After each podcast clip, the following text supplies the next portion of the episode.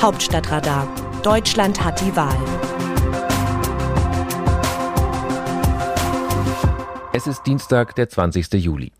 In den Krisengebieten des Westens dieser Republik geben sich die Politiker jetzt die Klinke in die Hand. Die zuständigen Ministerpräsidenten waren da, der Christdemokrat Armin Laschet in Nordrhein-Westfalen, die Sozialdemokratin Malu Dreyer in Rheinland-Pfalz, Markus Söder von der CSU in Bayern.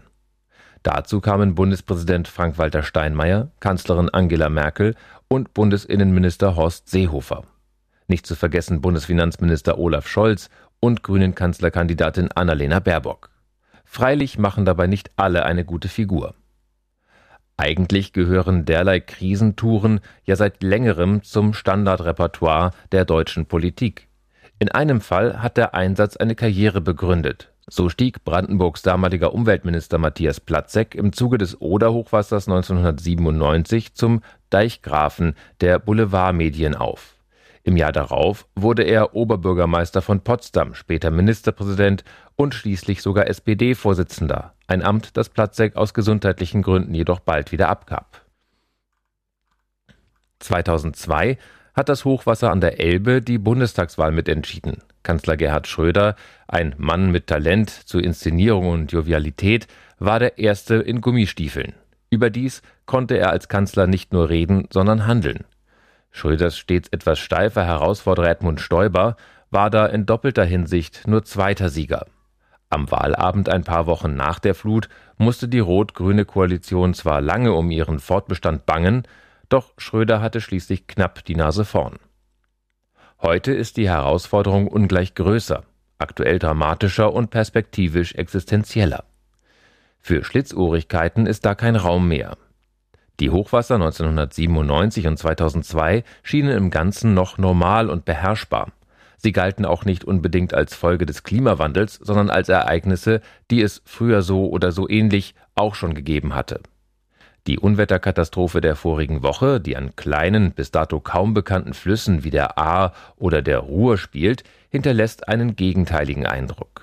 Sie mutet wie der Beginn eines Zeitalters an, in dem der Mensch die Kontrolle verliert, auch haben über 150 Frauen und Männer ihr Leben verloren. Die Lage ist ernst. Ja, sie ist todernst. Darauf müssen sich Politiker einstellen. Was nicht geht, dem Ort des Geschehens einfach fernzubleiben. Das wirkt, als hätten Politiker kein Mitgefühl und kümmerten sich nicht.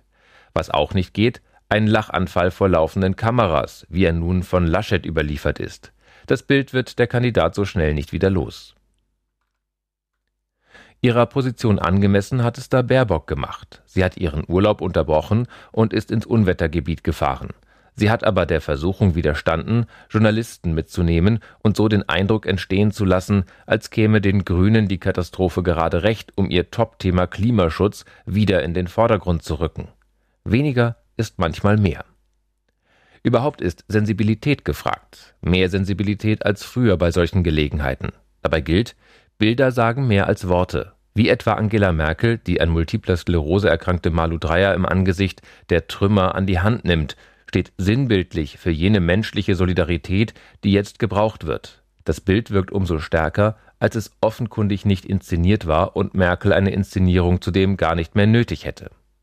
Die Kanzlerin hat übrigens in der Eifel neben anderem auch gesagt, dass sie Ende August noch einmal wiederkommen wolle und dass sich das Mitgefühl Merkels und anderer Spitzen des Staates mit den Betroffenen nicht in einem Termin erschöpft, sondern von Dauer ist. Das können diese gewiss am allerbesten gebrauchen.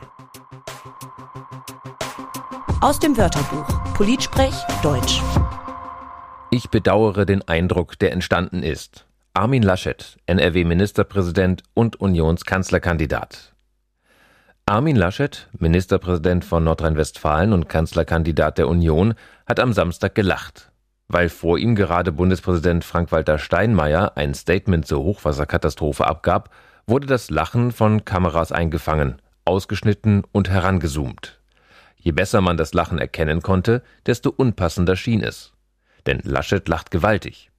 Nun sollte sich jeder vor vorschnellen Schlüssen hüten, der nicht dabei war. Die Ferndiagnose von Ex-Juso-Chef Kevin Kühnert, das sei eine Frage des Charakters, ist jedenfalls gewagt. Immerhin steht so ein Spitzenpolitiker stetig unter Druck. Wer lacht, kann Druck entweichen lassen. Trotzdem wirkt das Laschet-Lachen in dieser Situation pietätlos. Darum wirkt es auch nicht besonders überzeugend, dass er für die Entschuldigung zwei Anläufe gebraucht hat.